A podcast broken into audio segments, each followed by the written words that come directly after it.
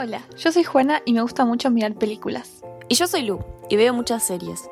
Bienvenidos a otro episodio de Intereses Conectados, donde todas las semanas buscamos una conexión entre una serie y una película.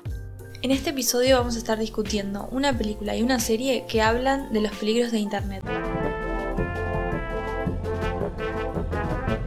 Para este episodio yo elegí la serie Big Mouth, que es una serie animada de Netflix sobre un grupo de chicos que comienzan a transitar la pubertad y todo lo que implica pasar de ser un niño a un adolescente. ¿Vos, Juana, qué película elegiste?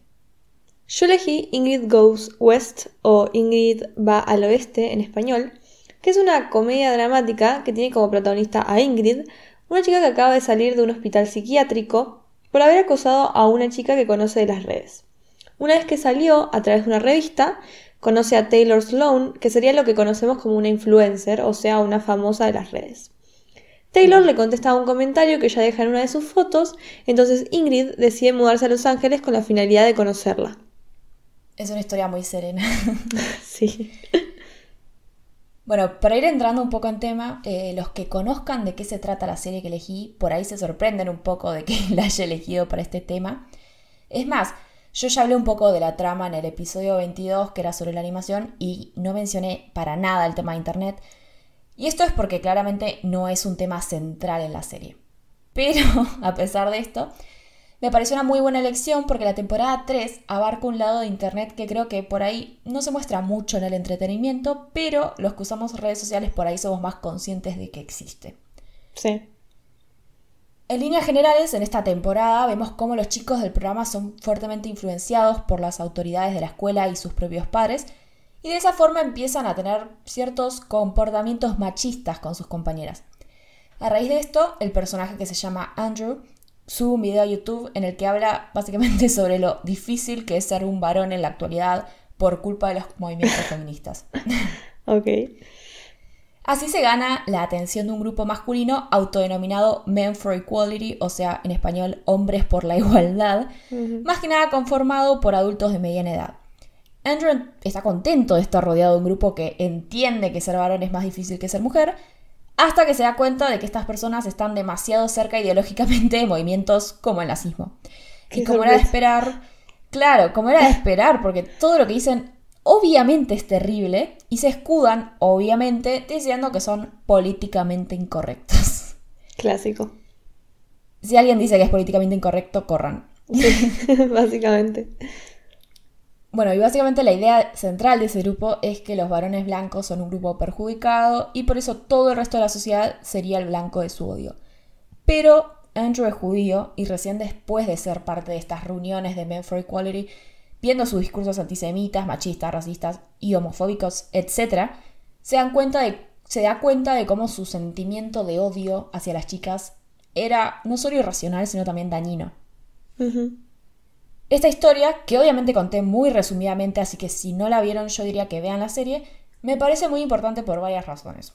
Una, porque es un ejemplo de cómo la falta de autoestima y desinformación puede llevar a los jóvenes a esta clase de actitud hipermachista que puede incluso llevarlos a cometer actos violentos, ¿no? Como ya analizamos cuando estuvimos explicando qué es el movimiento incel en nuestro episodio 19. Claro. Pero además, y bueno, ya enfocándome más en el tema de la semana, porque me parece que es un gran ejemplo de algo que básicamente se conoce como el agujero negro que tiene en Internet la extrema derecha. En resumen, este agujero negro existe porque cuando empezás a googlear o consumir cierto contenido en las redes, el algoritmo de los sitios termina favoreciendo de alguna forma recomendaciones que cada vez son más de extrema derecha, hasta que básicamente es lo único que te recomienda. Claro. Por ejemplo, encontré un artículo muy interesante de Ledwick y Seitz, no sé cómo se pronuncian estos nombres, como siempre igual están en nuestra página las fuentes que usamos, y ellos analizaron un poco el contenido de la derecha en YouTube y cómo el algoritmo lo presenta. En base a esa información analizada, vieron que desde el 2019 los canales con información de derecha comenzaron a multiplicarse en números nunca antes vistos. Hay canales con teorías conspirativas, conservadores religiosos, antifeminismo. Hay gente que hasta habla sobre supremacía blanca en las redes sin ningún tipo de pudor. Hermoso. Sí. Y, como en el episodio de Big Mouth, también hay movimientos que se escudan bajo el nombre de derechos masculinos o hasta meninists o no sé, meninistas en vez de feministas, que en realidad no hace más que difundir discursos de odio, ¿no? Sí. Si bien pareciera ser que el algoritmo de YouTube no recomienda contenido muy radicalizado, sino que tiende a mostrar contenido más bien tranquilo o moderado, es imposible ignorar que hay algo que lleva a muchos jóvenes a perderse en ese agujero negro de la derecha. Según otra investigación, esta vez que era de Holanda, eh, fue posible rastrear comentarios de personas en videos más que nada de centro izquierda que con el correr del tiempo empezaron a comentar en videos cada vez más de extrema derecha. Y esto se podría explicar porque a medida que estas personas entraban cada vez más en este agujero, digamos, de la derecha, sus recomendaciones se volvían cada vez más reaccionarias. Y creo que la cantidad de comentarios de estos videos también se explican por el odio que generan, porque la gente claramente es más propensa a comentar que odian algo a que les pareció educativo o que les gustó. Sí, totalmente. Es como más parte de nuestra naturaleza humana, ¿no? Sí, además está como, es muy común en internet. Eh, en los comentarios de odio que por ahí una persona que, qué sé yo, yo nunca comentaría, o sea, no comento nada en ningún lado, pero si comentara no sería algo de odio definitivamente porque ni se me ocurriría. Pero hay gente que se dedica a eso, básicamente. Sí, y bueno, ni hablar también de los trolls que son cuentas básicamente falsas que comentan solamente odio, ¿no? Horrible, sí, ni hablar. Eh, pero bueno, esta investigación después, eh, bueno, estos investigadores después entrevistaron a estas personas que estaban súper radicalizadas y les preguntaron sobre su experiencia en YouTube. Y los resultados básicamente apuntaron a lo que dije antes, ¿no? Estas personas empezaron a interactuar con contenido cada vez más conservador y terminaron envueltos en estos discursos. Algo que me pareció interesante es que entre ellos dicen que tomaron la píldora roja, haciendo referencia a Matrix. Eh, que básicamente tomar la píldora azul sería ser un esclavo del sistema, pero ellos tomaron la píldora roja, que sería abrir los ojos a la verdad. Y esta idea me parece mm. muy parecida a la que tienen las personas que creen en, teorías conspirativas, ¿no? O sea, todo el resto del universo es idiota, menos ellos que son los únicos que conocen la verdad.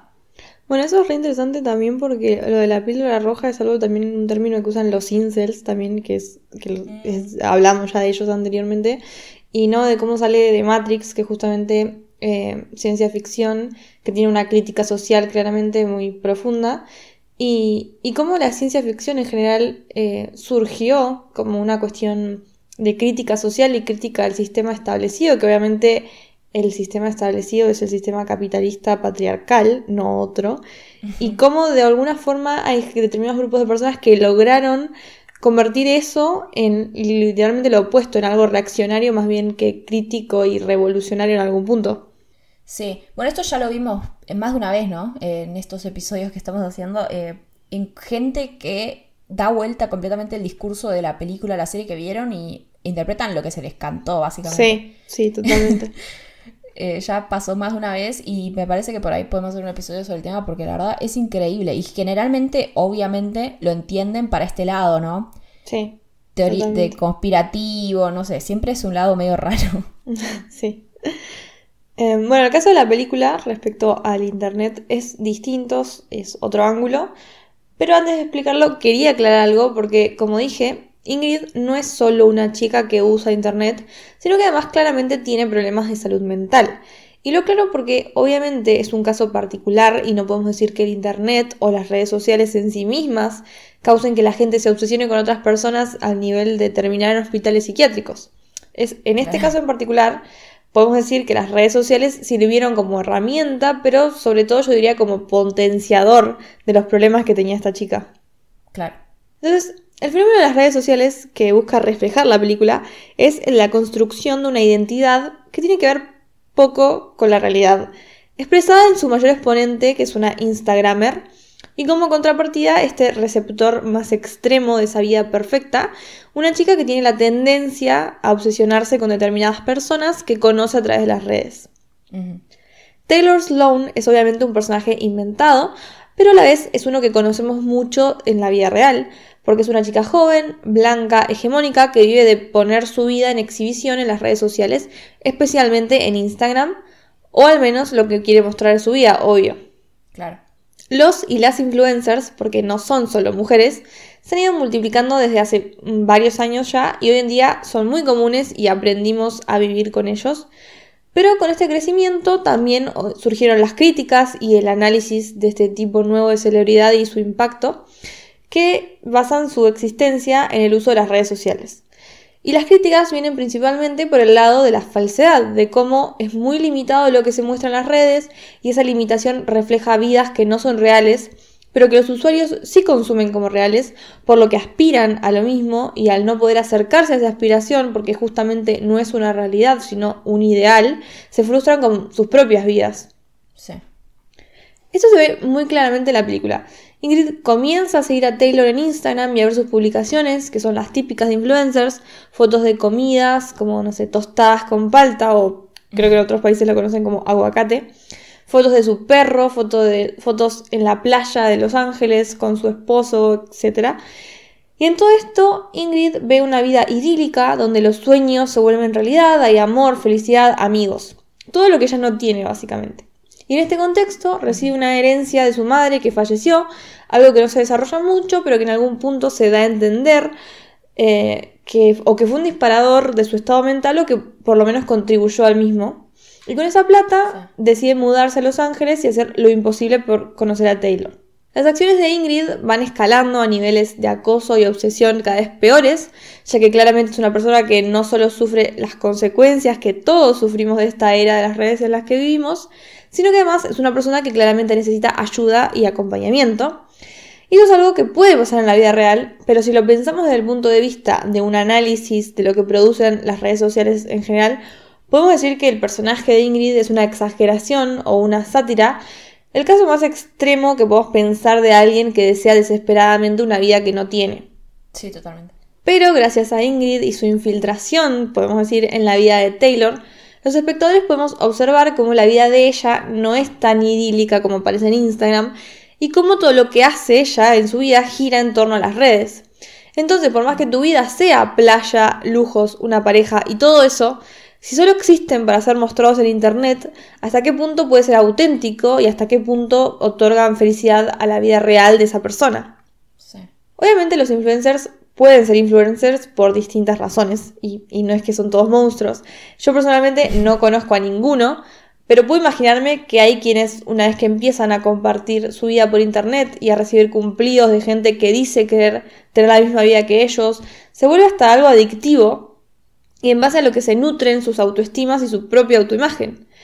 Pero también sabemos que ser influencer además viene con una remuneración económica, principalmente a través de marcas y productos. Entonces la creación de una vida perfecta juega un rol en lo que el influencer puede obtener o no, porque las marcas se van a querer asociar con aquellos influencers que representen una buena imagen, una imagen positiva. Por ejemplo, creo que la mayoría sabemos lo que es un canje, que es cuando los influencers reciben un producto a cambio de que lo promocionen en sus redes con miles o millones de seguidores. Pero en algunos casos, la vida influencer ha mostrado ser una farsa incluso en las redes. En 2019, si no me equivoco, una influencer conocida como Ari, que tenía alrededor de 2 millones de seguidores en Instagram, realizó una publicación contando cómo de la línea de remeras que acababa de lanzar se habían vendido menos de, menos de 36 remeras, que era el número mínimo que la empresa con la que se asoció necesitaba para poder mm, producir las remeras y venderlas. Y ella, eh, como una de las razones que, que, estaba sorprendida por lo que había sucedido, era que había visto como una respuesta positiva de su audiencia y como que eso le había hecho pensar que la gente lo iba a comprar. Entonces, este suceso lanzó la discusión de la existencia de una burbuja sobre la que se levantó el mercado de la publicidad en las redes sociales y puso en evidencia que el número de seguidores no es una referencia de la compenetración, podríamos decir, que los usuarios tienen con una cuenta y la persona que la dirige. Entonces, sumado a que en muchos casos esos números son tan altos por la compra de bots, o sea, seguidores falsos que no son personas reales. Qué increíble, ¿no? Sí. Porque hasta me da pena, ¿no? Menos sí, de 36 obvio. remeras, pero... No, es un tema muy raro. O sea, me da pena porque la chica, qué sé yo, eh, ya realmente creía que le iban a comprar sus remeras y debe haber sido horrible que no se las compren. Pero bueno, es este tema de, esta falsedad, digamos, de, las redes sociales. Sí, claro, es que por un lado decís, no puedes saber si es real o no la vida que nos muestra la influencer y la influencer a su vez no puede saber si de verdad tiene tantos fans como cree o no, ¿no? Sí, sí, re. Creo que por ahí algo que podemos sacar como por ahí punto de comparación tanto de lo que hace Andrew en la serie como Ingrid en la película es que, como acabamos de decir, es muy fácil también creer lo que vemos en las redes, porque así como Ingrid y todos los seguidores de Taylor, que es la influencer de esta ficticia, creyeron la historia de que la vida de influencer es perfecta, eh, Andrew creyó que este grupo de igualdad masculina entendía su enojo que tenía con las chicas, que bueno, no voy a explicar por qué para que vean la serie, y pensó por eso que era buena idea juntarse con ellos. Claramente no pensó que se iba a juntar con, no sé, neonazis. Sí, totalmente.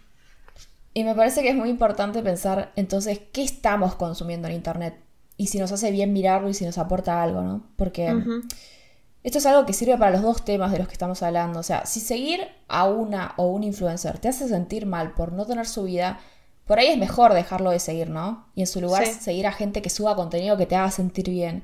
Lo mismo por ahí, eh, esa gente que seguís solamente para mirar con odio lo que sube. Sí, no es muy sano. claro, yo seguía a una influencer que subía cosas constantemente que me molestaban y solo la seguía para verlo. Y en un momento dije, ¿para qué estoy haciendo esto? ¿no? Es como, mejor hay que dejar de seguir a esa gente que no te gusta realmente lo que sube. Y lo mismo si consumís noticias en internet que no son confiables, por ahí es mejor pensar en buscar otras fuentes. Eh, estaba viendo y bueno, según algunos estudios, las fake news, o sea, las noticias falsas, hacen que se pierda la centralidad de la fuente y que la posibilidad de difusión de las mismas a través de los medios y las redes sociales genera que disminuya el interés por la veracidad de la noticia, ¿no? O sea, y la capacidad crítica de lectura para identificar lo falso. O sea, en pocas palabras, pierde importancia de dónde viene la noticia, porque si la vemos en las redes ya asumimos que es verdadera, sobre todo si la comparte una persona en la que confiamos, ¿no? Claro.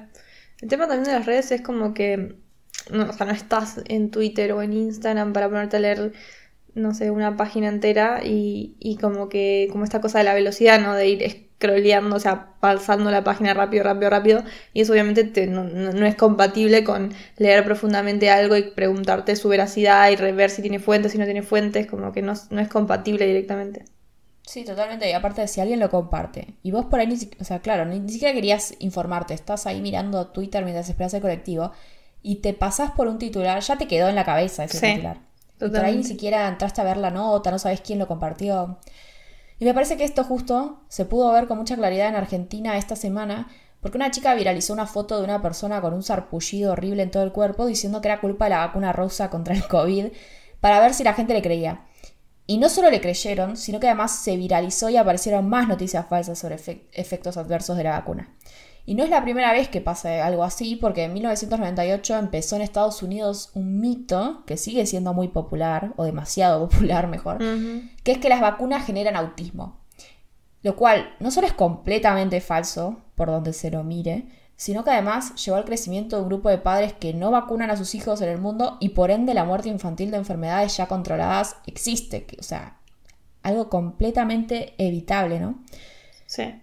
Y se investigó un montón esto y se descubrió que el autor de, esta, de este mito, digamos, que se llamaba, o se llama, no sé, Andrew Wakefield, había falseado todos los datos que publicó en un artículo diciendo esto, pero la gente igual lo sigue creyendo. O sea, es algo que ya se dijo que es mentira, pero la gente sigue creyéndolo y sigue habiendo movimientos antivacunas.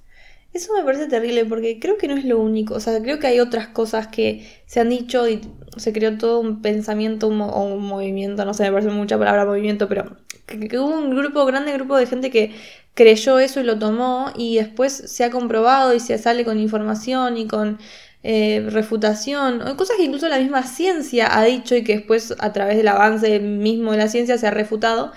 Y de todas formas eso que se refutó se mantiene y me parece una cosa muy extraña y a la vez me da un poco de miedo y me parece muy interesante de, saber el por qué, porque a pesar de todo eso se sostienen ese tipo de cosas. Sí, creo que tiene que ver también con lo que estaba diciendo antes, ¿no? Esa, esa idea de superioridad, yo sé la verdad porque no le creo a, no sé, al gobierno y vos le estás creyendo porque sos un soldado, píldora azul. como, no sé, una cosa como yo entendí y vos no. Sí, sí, sí, sí, entiendo. Y, y son temas que no hay que subestimar porque la desinformación es muy peligrosa. O sea, por ejemplo, que alguien crea que la pandemia es un invento. Al principio por ahí hasta me parecía gracioso, además de ridículo, Pero si por culpa de esa teoría conspirativa la gente no se cuida, sube los casos y se muere gente, es como que ya deja de ser un chiste. Y lo mismo con las vacunas, que se te muera un hijo porque vos pensaste que sos más inteligente que el gobierno y no quisiste vacunar a tu hijo, mm, no sé, está para replantearse sí, sí. sus ideas, ¿no? Como... Es también como esto que de tomar cloro, ya ni me acuerdo.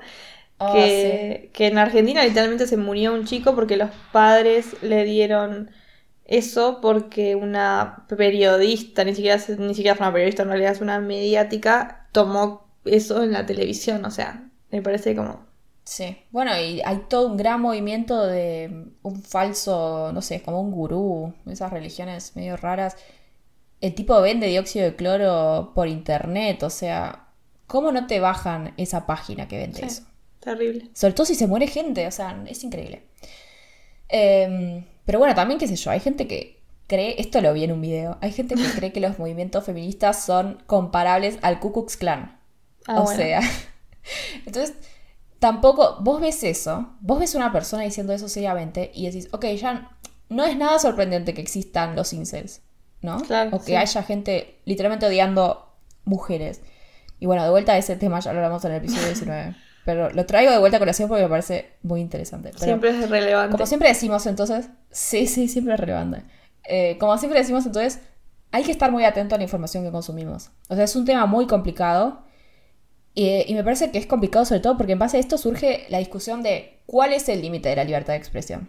Porque sí, coincidimos que todos deberían poder expresar su ideología, ¿no? Pero, ¿qué pasa si esa ideología es neonazi? O cuando la gente habla sobre, no sé, cómo las mujeres nacieron para tener hijos y sus cerebros son más chicos que los de los varones o cosas así. O sea, está bien realmente que estas personas tengan un espacio en las redes y que haya gente joven expuesta a sus discursos. Claro, es un, es un debate. Es un debate súper interesante que mm, me hace pensar en algo que, creo que en un momento se, se, viralizó también por las redes y por internet sobre la, la paradoja de la tolerancia, que creo que es de Popper, si no me equivoco Em, que habla justamente de cómo para que la tolerancia sea algo que se dé en la sociedad, tiene que haber intolerancia a la intolerancia. Eh, y creo que es esto, ¿no? O sea, no, si queremos que haya tolerancia en nuestra sociedad, no podemos permitir que existan discursos de odio como el nazismo, que ya sabemos lo grave y lo, el daño que llegó a hacer en, en el mundo, en la sociedad y en la humanidad. Sí. Sí, aparte, por ejemplo, si vamos a limitar, ponele que vamos a limitar los discursos de odio en Internet, ¿no? El tema es quién va a estar a cargo de ese filtro. O sea, ¿a quién le vamos a confiar la responsabilidad de decir qué está bien y qué está mal? Porque, por ejemplo, YouTube ahora tiene algunos filtros, eh, empezaron a agregar filtros nuevos, pero la realidad es que también se rigen en base a las lógicas estadounidenses, porque es una compañía basada en Estados Unidos. Pero mi moral puede no ser la misma que la estadounidense y además todos los países toleran cosas distintas, ¿no? Entonces, encima, en un mundo tan globalizado y YouTube siendo una plataforma que se usa en todos lados, el debate creo que todavía es más complicado porque ¿cómo llevas adelante el filtro? Sí. E, es, muy difícil. Por ejemplo, Twitter ahora está poniendo advertencias sobre noticias falsas en algunos tweets. Pero solo vi que lo hicieran en Estados Unidos, porque mientras ponían eh, en los tweets de Donald Trump, por ejemplo, no sé, eh, mentira, yo gané, la, las elecciones y Twitter ponía advertencia tipo esto no está chequeado.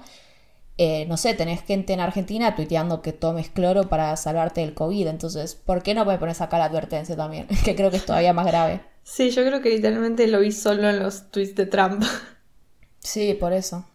Aunque sea ahora Twitter, igual viste que antes de retuitear algo que tenga una noticia, te pregunta, ¿la leíste?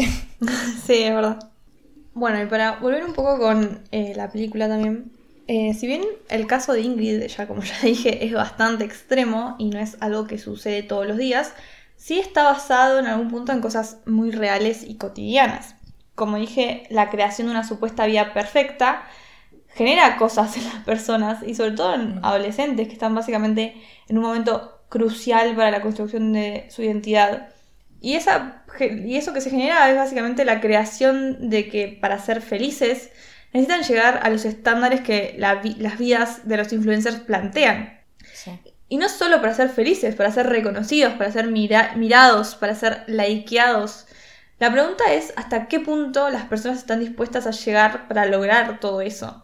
Ingrid, por ejemplo, no solo se muda a Los Ángeles, que ya es un montón, sino que además se atiña el pelo, se compra determinado tipo de ropa, lee los libros que Taylor recomienda en Instagram y básicamente acomoda tanto su aspecto físico como sus intereses y sus gustos para que encajen en la vida californiana y específicamente eh, la vida de su ídola.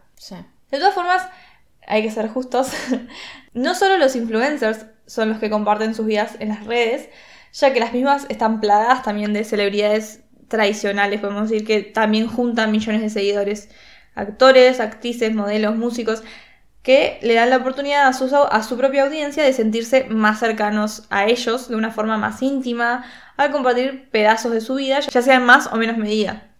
Una cuestión muy importante eh, que se debate mucho es el tema de los cuerpos, que es algo que viene hace muchísimo, obviamente, y no se limita a las redes sociales, pero que se manifestó fuertemente en las mismas, creo yo, al estar basadas tan fuertemente en la imagen, especialmente Instagram, que se trata básicamente de eso, ¿no? De publicar fotos. Claro. Si bien existen influencers de todos los cuerpos, de distintas razas, nacionalidades y hay muchísima diversidad, sabemos que lo que suele ser mucho más representado y fomentado también es lo hegemónico, cuerpos flacos y blancos en general, que no se salen mm, en su mayoría del estándar de belleza que existe desde hace mucho tiempo, cuando solo podías ver modelos en revistas.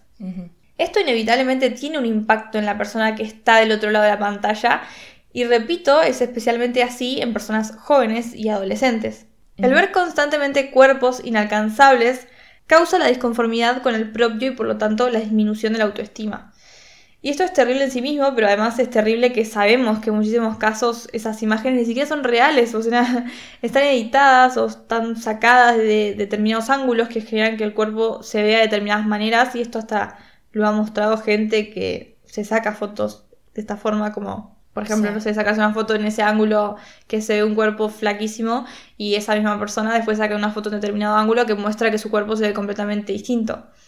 Y esto significa que literalmente hay personas sufriendo porque sus cuerpos no son como cuerpos que ni siquiera existen. Encima, además de la pose y de la edición, vos no podés compararte con una persona que se somete a tratamientos estéticos, que tiene un peluquero eh, personal, que se va a maquillar mm. no solo la cara, sino que se va a poner base en todo el cuerpo para sacarse una buena foto.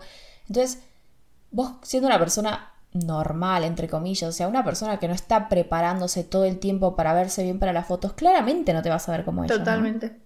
Además, eh, siempre aparecen publicaciones como, ay, mira cómo está Jennifer López a los 50 años y no sé yo a los 20 y una sola foto de una persona de 80 años. Y, o sea, claramente Jennifer López va a estar así a los 50 años porque tiene mucha plata y esa plata le da acceso a un millón de cosas que nosotros, la gente normal, no puede acceder, o sea, puede con muchísimo esfuerzo y va a ser siempre limitado. Y, o sea, no, no se trata de belleza, sino de básicamente tener plata. Es que si quieras o no, la belleza está muy ligada a tu capital, ¿no? Porque mm. también si no te estás sometiendo no solo a estos tratamientos estéticos de los que digo, pero también las cirugías que se ponen los, que se hacen los famosos. Sí. Obviamente no vas a tener esa cara, porque ni siquiera ellos nacieron así. Claro, ni siquiera son naturales. Claro. Entonces, bueno, básicamente las redes lo que permiten es que cada persona controle lo que refleja al resto del mundo, algo que evidentemente no se puede hacer en la vida real. Y eh, al recibir me gustas y seguidores en algún punto es una recompensa a esta imagen que presentamos pero esa recompensa tampoco es real, en el sentido de que solo somos relevantes para aquellos que dieron me gusta la foto en el segundo en que tardaron en darlo y en el, momento en que su dedo pasó para arriba se olvidaron de tu existencia. Entonces, como la chica de las remeras. claro. es fácil ver cómo a partir de esto podemos entrar en un círculo vicioso. La vida se convierte en esperar la aprobación y admiración de los demás, incluso de gente que no conocemos. Y yo, con esto no quiero que parezca que estoy en contra de las redes sociales porque no es así. Yo también tengo cuentas en varias redes sociales. Y siguiendo el hilo de lo que hablamos en nuestro episodio 13, en el que hablamos sobre la tecnología, me parece que las redes sociales son simplemente una herramienta que va a tener efectos buenos o malos en las personas depende de cómo sean usadas. No creo que sea un problema generacional, que es algo que leí por ahí, de que esta generación necesita atención de los demás y por eso vive aparentando en Instagram. Creo que es algo social que viene de muchísimo tiempo y en esta época encontró su manifestación en algo que no existía antes, que son las redes sociales. Sí. Tampoco creo que parezca que critico el hecho de que publiquemos los buenos momentos de nuestras vidas en las redes, porque sería ridículo plantear que tenemos que publicar una foto cuando, no sé, se nos muere un familiar. es obvio que lo que queremos compartir son las cosas buenas. Me parece que el problema reside específicamente en la construcción de algo que es casi completamente falso, con el fin de vender un tipo de vida inalcanzable, pero que todos deberíamos seguir, lo que obviamente va a generar malestar y frustración. Sí, yo también creo que gran parte del problema es más bien el uso que le damos como individuos a estas redes, más que su existencia en sí, obviamente. Eh, es más, yo también uso muchas, creo que todos, ¿no? Tenemos cuentas en un montón de redes sociales y no creo que tengan que ser prohibidas ni nada por el estilo. Y creo, es más, que el año pasado fue una gran prueba de que no son malas en específico, porque sin ellas no habríamos podido estar en contacto con nuestros amigos y familiares, pero además también no habríamos podido por ahí estar al día con nuestros estudios o trabajar. Totalmente. Pero más allá de eso, es obvio que las compañías que manejan las redes que usamos tienen cierta responsabilidad en lo que dejan que sea publicado y los efectos que esto produce. Pero la realidad es que siendo su trabajo que estemos el mayor tiempo posible usándolas para vendernos publicidad y que a su vez otras personas nos vendan sus productos, no creo que nunca Mark Zuckerberg se siente y diga, uh, debería hacer algo para que la gente no la pase tan mal mirando fotos de otras personas. O sea, no va a pasar. No. Por ahí podemos ver con optimismo, por ejemplo, medidas como cuando sacaron los likes. Igual, a mí nunca me lo sacaron, pero yo sé que hay gente que ya no puede ver más la cantidad de me gustas que tiene la gente en sus fotos. Y vos puedes decir, bueno, es un gran paso para mejorar. Pero la, la realidad es que me parece medio difícil saberlo. Mm. Eh, además, si sacas los me gusta, por ahí ayudas a que algunas personas no se sientan menos si no tuvieron X cantidad de audiencia en sus fotos. Pero la realidad es que en comparación no me parece una gran medida si vemos que igual Instagram deja que la gente suba, no sé, contenido en contra de minorías sin el menor miedo, ¿no? Sí, totalmente. Entonces, qué sé yo. YouTube, por ejemplo, eh, parece haber intentado cambiar un poco cómo funciona su algoritmo, porque, por lo que estuve mirando, ahora recomienda menos contenido radicalizado recomienda más bien cosas mainstream, más, más moderadas. En base a las investigaciones que leí hace unos años, por ejemplo, un chico, para dar un ejemplo, un chico de 14 años mirando videos sobre gente jugando a la PlayStation, por ahí era muy propenso a caer en el agujero negro de la extrema derecha, pero porque los títulos de esos videos están redactados de una forma que busca atraer esa audiencia. Viste que habla mucho de, no sé, X destruyó a las feministas o cosas así. Es todo como el mismo, usan el mismo lenguaje que los, eh, que los títulos de los videos de gamers. Claramente por una razón, ¿no? Bueno, eh, yo, hay, hay videos en internet sobre el tema y eh, hay uno específicamente, una cuenta que se llama PhilosophyTube, que habla sobre eh, Ben Shapiro, que es, para quien no sepa, es un, creo que yankee, supongo, estadounidense, o canadiense, no sé. No, creo que estadounidense. No, es estadounidense, estadounidense. que bueno, es básicamente el rey de toda esta gente, de la derecha, transfóbica, todo eso. Y él analizaba cómo hablaba, porque el chabón habla de una forma muy particular, es como que habla muy rápido. No me acuerdo específicamente qué decía el video, lo voy a dejar linkeado en la página si lo encuentro. Que explicaba cómo está este tipo de, esa forma de hablar, de la velocidad y de cómo dar respuestas simples y sencillas y cómo eso atrae a este tipo de audiencia. Y yo cuento una anécdota personal que estaba googleando algo relacionado al socialismo y el primer anuncio que me salió o sea, la primera opción que me salió era un anuncio. Eh, que vieron que cuando buscas algo, lo primero que te salen son anuncios que te llevan a páginas. Era una página que se llamaba, si no me equivoco, Vida y Progreso, o libertad y progreso.org. Y era 10 eh, razones de que el socialismo eh, falló, una cosa así. Y en, un guion decía explicación fácil y sencilla. O, o, o corta y sencilla. Y eso es muy típico de este tipo de, de, discursos de, la gente que dice que habla sobre este tema de plantear que hay una, respuesta sencilla y fácil. Y también se da mucho en estos videos de economía que también eh, que atraen y mm, forman libertarios. Esta cuestión de que te puedo explicar muy sencillamente la economía y por qué el país anda mal y todo es culpa obviamente de la izquierda y el peronismo y bla bla bla bla. Yo creo que Cualquiera que te diga que hay una explicación sencilla y concreta y corta que pueda explicar todos los problemas de la economía y de un país y del funcionamiento de la sociedad no, no puede ser real porque no existe. Cualquier respuesta a todo este tipo de cuestiones sociales y económicas va a ser compleja, va a ser difícil, va a ser larga y probablemente va a estar en discusión por mucho, mucho tiempo, quizá para siempre, porque es básicamente es una naturaleza, es compleja y no hay otra forma de entenderlo o explicarlo. Bueno, sí, lo que, lo que estabas diciendo, para, dos cosas me hizo acordar. Una, eh, bueno, Ben Shapiro tiene su versión argentina porque Agustín Laje claramente copia el estilo de sus discursos. Totalmente. Y también es como un discurso muy simple, eh, no dejes que te engañen, habla de algo que le dice marxismo cultural, que es básicamente movimientos sociales, o sea. Sí. Es una locura todo lo que dice. Yo me tomé el trabajo de leer las cosas que decía en una nota y la verdad no tiene nada de sentido. O sea, es, increíble que alguien diga esas cosas seriamente y me parece todavía peor que haya gente que le crea. Sí. Eh, y volviendo, y lo otro que te iba a decir era que es verdad, o sea, sus respuestas de tipo muy cortas y claramente, o sea, la economía es una ciencia social también. Entonces, vos ver solamente números y decir, por ejemplo, este chico que es em, programador o algo así, que el otro día salió hablando. Mateo eh, algo. Salvato, una cosa así. Ese chico el otro día estaba em, hablando sobre cómo decía que en el país Em, hay una gotera que es lo que mm. está causando problemas y los políticos lo que hacen es poner un balde en vez, pero acá lo que hace falta es que alguien se suba a la escalera y arregle el techo. Así son los, discursos de esto, ¿no? Como esa simpleza que vos decís, esta metáfora es hermosa, genial, está buenísima, pero el país no es una casa y los problemas que tiene un país no son una gotera, ¿entendés? O sea, no existe lo que estás diciendo. Entonces, está buenísima la metáfora, pero por ahí te sirve para otra cosa, no para lo que estás hablando. O sea, no podés hacer uno más uno igual dos en problemas como la economía de un país. Para nada. Em, bueno, yo justo iba a decir que que claro, se supone que YouTube cambió el algoritmo, entonces ya, por ejemplo, hmm. este chico de 14 años buscando videos de, de, jueguitos no va a caer en el agujero negro, pero me parece que no, no hicieron un gran trabajo porque yo hice la prueba y puse en YouTube feminismo y me salieron un montón de videos antifeministas, así también justo Agustín Laje destruye el feminismo, cosas así, o sea que claramente no veo no mucho.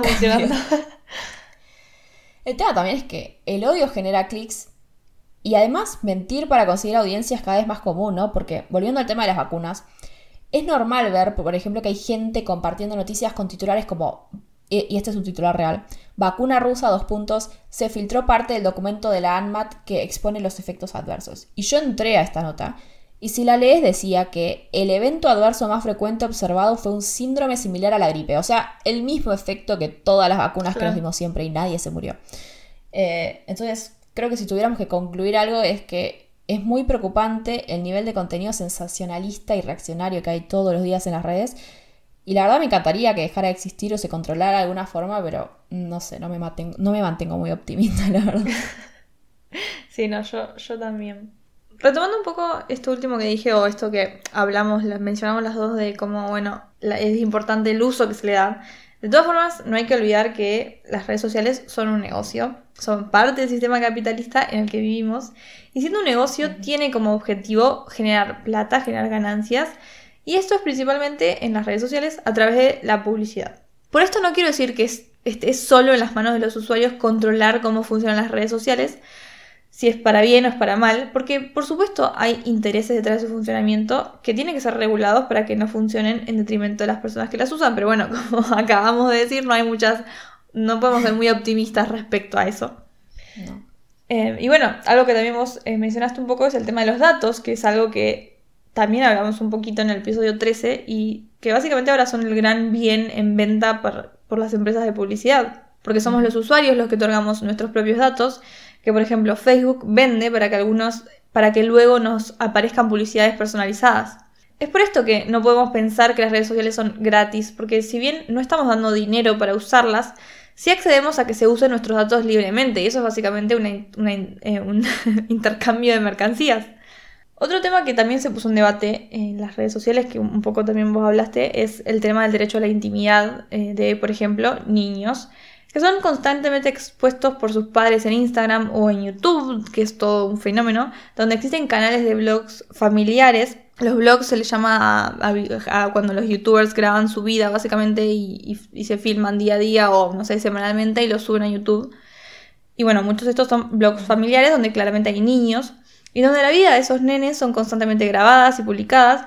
Y esto que vos mencionaste del rol de las redes en, en qué permiten y qué no, y qué no permiten eh, en este tipo de contenidos y, que sea sin ninguna restricción. Creo que respecto a los blogs familiares, eh, recientemente o el año pasado, no sé la verdad cuándo, eh, habían puesto que no se podía comentar los videos de donde había niños de menores de determinada edad, pero no sé exactamente cuánto, porque eh, había una encuesta que decía que la mayoría de los videos de niños, en donde aparecían niños, las estadísticas de YouTube daban que los videos eran mirados por hombres mayores de no sé qué edad, lo cual obviamente sabemos lo que significa, que es un horror.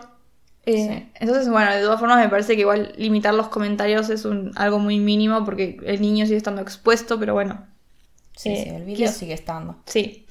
Eh, eso indica que por lo menos algo se está pensando respecto al tema. Pero el problema grave también es esos padres que básicamente viven en base a sus hijos y en, que sus hijos eh, les sirven como... Porque obviamente los padres que tienen determinada cantidad de seguidores están obteniendo dinero por esos videos. Entonces que básicamente están usando a sus hijos como forma de obtener eh, una recompensación económica, lo cual es terrible.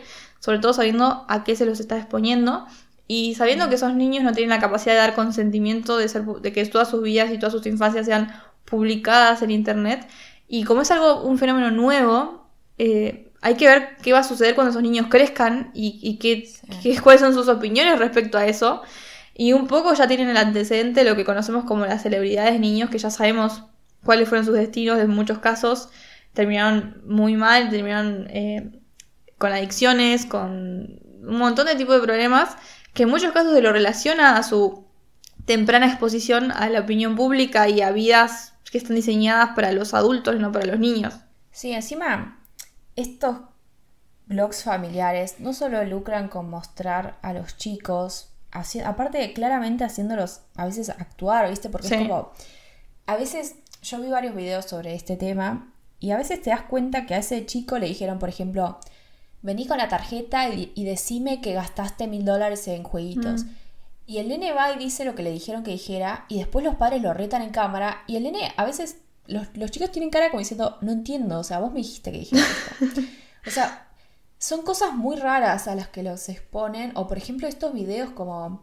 Eh, haciéndome la prueba de embarazo, eh, mostrando el parto, mostrando la primera palabra, o sea, le estás mostrando toda su vida, esa persona es lo que decís vos, ¿no? Como cuando crezca, ¿qué onda? Va a estar toda su vida publicada y gente en todo el mundo que lo vio crecer de una manera extrañísima. Sí, que no sabemos qué que Pasó con... Sí, además, eso es lo más raro todavía. Pero encima, los chicos actores, por lo menos, y es la vara bajísima, pero por lo menos hay eh, leyes que reglamentan que, por ejemplo, X porcentaje de las ganancias tienen que ser guardadas para ese chico cuando crezca, cuando sea mayor de edad. Entonces los padres no pueden robarle toda la ganancia. Pero en el caso de los youtubers familiares, esa plata va solo a los padres. Y está bien, puede haber gente que muestra a su familia y son gente buenísima. No estoy diciendo que toda la gente que tiene canales familiares son las personas, son monstruos. Pero hay gente que claramente está haciendo esto solo para ganar plata. Y ese chico después, encima, que no sabemos qué va, cómo va a influir en su vida haber estado expuesto a, no sé, gente en internet.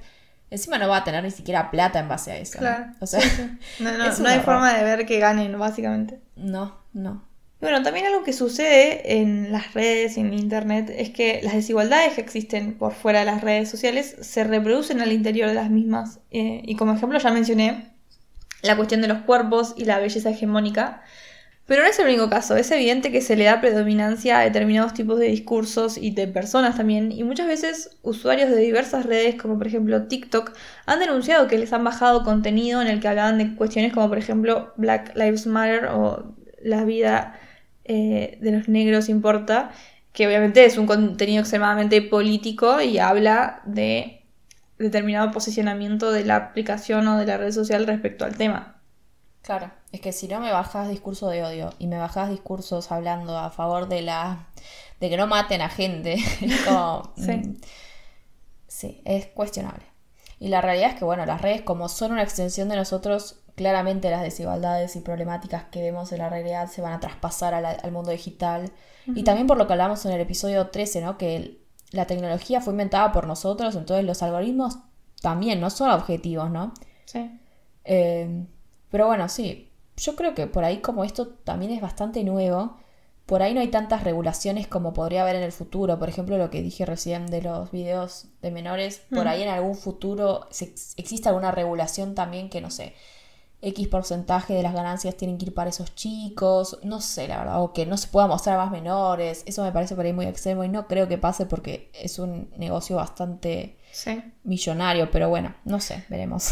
Yo lo que pienso de eso es que, porque para mí, personalmente, ¿no? Y, estoy, puedo estar equivocada, pero no es lo mismo que haya un niño, una película o una serie que un video casero de la vida del niño, porque qué sé yo, no me cuesta imaginar un mundo en el que no haya niños en las películas, como que no tendría sentido, y además es un niño que está actuando y, no sabemos nada del nene, ni de su vida, ni de su familia, ni nada de nada, más que probablemente es un hombre porque sabemos quién es el actor, pero no hay, o sea, no veo ninguna necesidad de que exista un video sobre la vida de un niño, ¿entendés? Sobre su día a diario, cómo se levanta, cómo desayuna, cómo va al jardín, cómo vuelve, como que no, no creo que eso sea algo necesario en el mundo, pero entiendo que obviamente si ya existe es muy complicado que deje de existir y se prohíba. Yo también lo que pienso es que ese chico obviamente de alguna forma, o sea, es él en el video, pero claramente no es él, ¿no? Es su versión de YouTube. Entonces también, ¿qué va a implicar en el futuro esa como doble existencia, ¿no? Porque, por mm. ejemplo, si a Miley Cyrus en cierta forma le afectó tener que fingir ser Miley Stewart y después ser Miley Cyrus en la vida real, ¿cómo le va a afectar a estos chicos esta doble vida de ellos, no sé, después ir a la escuela, ahí está el chico youtuber, no sé, no me... Sí, no parece bueno. un poco raro, no. Eh, pero bueno, ¿te parece que volvamos a la serie de la película? sí, ya divagamos mucho. Eh, bueno, como yo ya dije en nuestro episodio 23, Big Mouth me parece muy buena serie.